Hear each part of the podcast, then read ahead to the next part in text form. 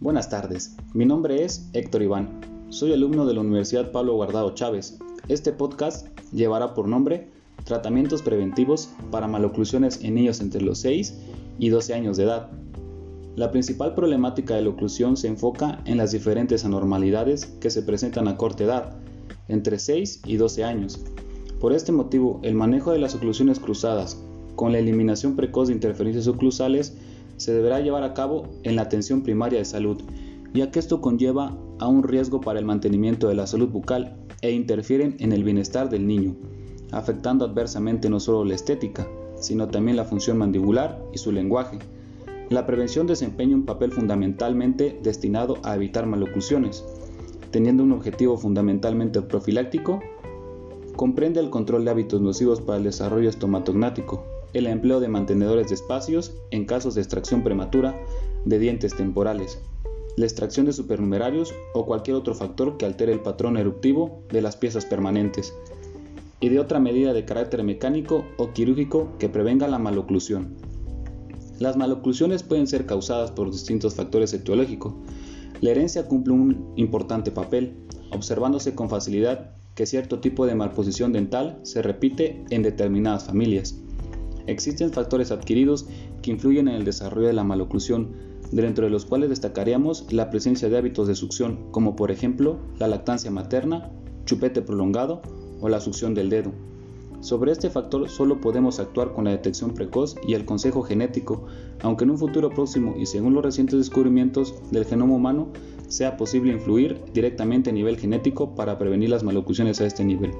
Algunos factores extrínsecos que pueden ser antibióticos, rayos X, drogas, prevención de enfermedades infecciosas como sífilis, rubiola o aquellas capaces de producir atrofias y displasias. Drogas como el alcohol pueden provocar sobre todo en el primer trimestre de gestación el síndrome alcohol fetal, una de cuyas manifestaciones es el desarrollo deficiente de la premaxila. Tratamiento y diagnóstico. El tipo funcional por interferencia dentaria con mesialización funcional de la mandíbula puede ser tratado a cualquier edad, el objetivo correctivo incluye la eliminación de la interferencia y la lingualización de los incisivos inferiores y la labialización de los superiores de ser necesario. A veces es también necesaria la expansión del arcada superior para armonizar transversalmente la oclusión. Este tratamiento correctivo puede ser realizado con facilidad por medio de placas activas, planos inquinados, tanto en dentición mixta como en permanente. En el tipo dentoalveolar hay un grado más acentuado de maloclusión, que en el caso anterior, pero sigue siendo un problema dentario. Hay desviación funcional de la mandíbula y desplazamiento conjunto de ambas arcadas dentarias. El tratamiento correctivo está dirigido a movilizar los dientes de ambas arcadas. Clases 3 esqueléticas, en las que la displasia ósea preside en el cuadro de la maloclusión. Hay un prognatismo mandibular y retrognatismo maxilar. El tratamiento será de carácter ortopédico con aparatología funcional y solo aplicable en pacientes en fase activa de crecimiento. En el adulto, la cirugía ortognática es el único tratamiento que se puede aplicar para coordinar la relación de las bases maxilares y corregir la deformidad facial. Este tipo de anomalía debe remitirse a un ortodoncista. Mantenedores de espacio. Cuando se produzca la pérdida de una o varias piezas antes de su exfoliación natural, es preciso mantener el espacio y la longitud de arcada, para ello nos valemos de unos mantenedores de espacio que se elegirán de acuerdo con las circunstancias particulares de cada paciente.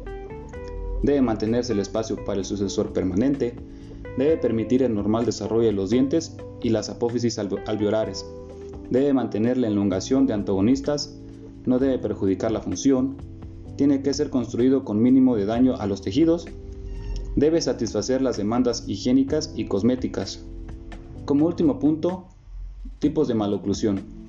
Neutroclusión, distoclusión, mesoclusión, maloclusión ósea, maloclusión muscular, maloclusión dentaria, maloclusión transversal, maloclusión vertical, maloclusión sagital, maloclusión local y maloclusión general. Un gusto haber estado con todos ustedes. Hasta aquí vamos con esta edición. Que tengan un feliz día. Hasta luego.